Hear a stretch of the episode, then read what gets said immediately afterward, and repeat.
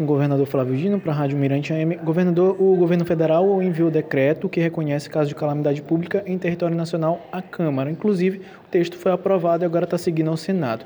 O governo estadual, a nível estadual, pretende tomar é, posicionamento semelhante e, caso sim, o que isso implica ao cidadão?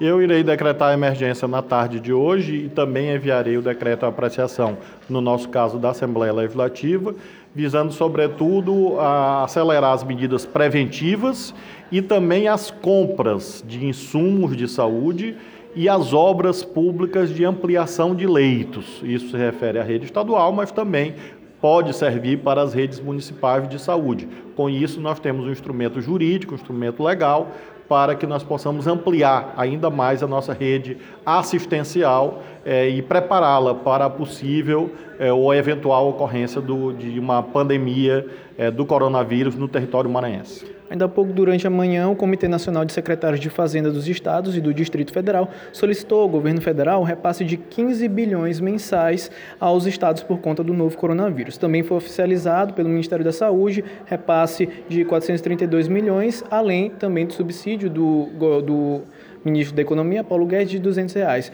Como é que esse dinheiro vai ser aplicado, a fatia destinada ao Maranhão aqui no estado? Nós recebemos do Ministério da Saúde um valor equivalente a R$ 2,00 por habitante. Esse recurso já está sendo usado, é, junto com recursos estaduais, na montagem dessa rede assistencial e aquisição dos insumos de saúde. Nós estamos reivindicando que haja essa expansão porque nós acreditamos que o patamar adequado seria R$ 4,50 por habitante, portanto, um repasse a mais para que nós possamos, inclusive, ampliar a oferta de leitos, sobretudo de UTI, caso haja o agravamento da pandemia. E nós temos as medidas econômicas que cabem ao governo federal. No caso dos 200 reais, que o governo federal anunciou para os trabalhadores informais, nós estamos defendendo que esse valor seja aumentado, porque isso é importante para os beneficiários diretos, mas é importante também para todo o setor de comércio e serviços, na medida em que micro e pequenas empresas, microempreendedores individuais precisam de consumidores. Então, como infelizmente pode haver e já está ocorrendo desemprego, esse benefício social do governo federal deve ser ampliado. E, ao mesmo tempo, pactuei com a Assembleia Legislativa uma, uma medida assistencial para é, novos desempregados e também trabalhadores informais, que é a aquisição de 200 mil cestas básicas que começarão a ser entregues a partir da próxima semana e com isso nós possamos também ajudar a subsistência dessas famílias nesse momento de crise econômica vinculada à crise sanitária que infelizmente o mundo está atravessando. Governador, para concluir, né, é uma das medidas veiculadas pela imprensa é a autoquarentena, inclusive uma recomendação do próprio Ministério da Saúde. Contudo, existem pessoas em redes sociais, inclusive ex-ministros ministros afirmando que isso é um exagero é, e também afirmando que seria afetaria a economia local. Como é que o governo avalia esse tipo de posicionamento e informação errônea? Cada medida é, deve ser adotada à vista da necessidade concreta.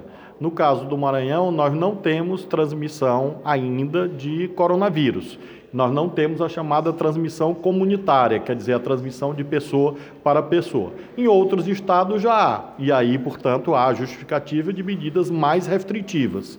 No nosso caso, ainda não, de modo que nós estamos mantendo serviços públicos, obras públicas e também atividades privadas, porque nós consideramos que a questão econômica é, é muito relevante, assim como a questão sanitária. Podemos ampliar as medidas restritivas se houver essa necessidade. O certo é que é um equívoco incorrer em um de dois extremismos. De um lado, é errado minimizar o problema, dizer que ele é fake news, que isso não existe como algumas autoridades brasileiras infelizmente fizeram. Isso é um grave erro. Por outro lado, outro extremismo também que deve ser evitado é adotar medidas que nesse momento sejam desnecessárias. Então, nós temos que ter senso de proporcionalidade. E é isso que nós estamos procurando fazer no Maranhão, adotando as medidas com velocidade, mas à vista da necessidade concreta para que a gente possa, no máximo quanto possível, manter a sociedade funcionando, porque isso é relevante para o bem-estar das pessoas, das famílias, porque nós estamos falando de renda, de geração de oportunidades de trabalho. Então, neste momento, nós vamos manter, hoje, quando eu estou conversando com vocês, no dia 19 de março, a minha decisão é manter as atividades econômicas no nosso Estado. Se houver uma mudança do quadro sanitário, é claro que aí é, eu farei uma reavaliação e uma nova comunicação à sociedade.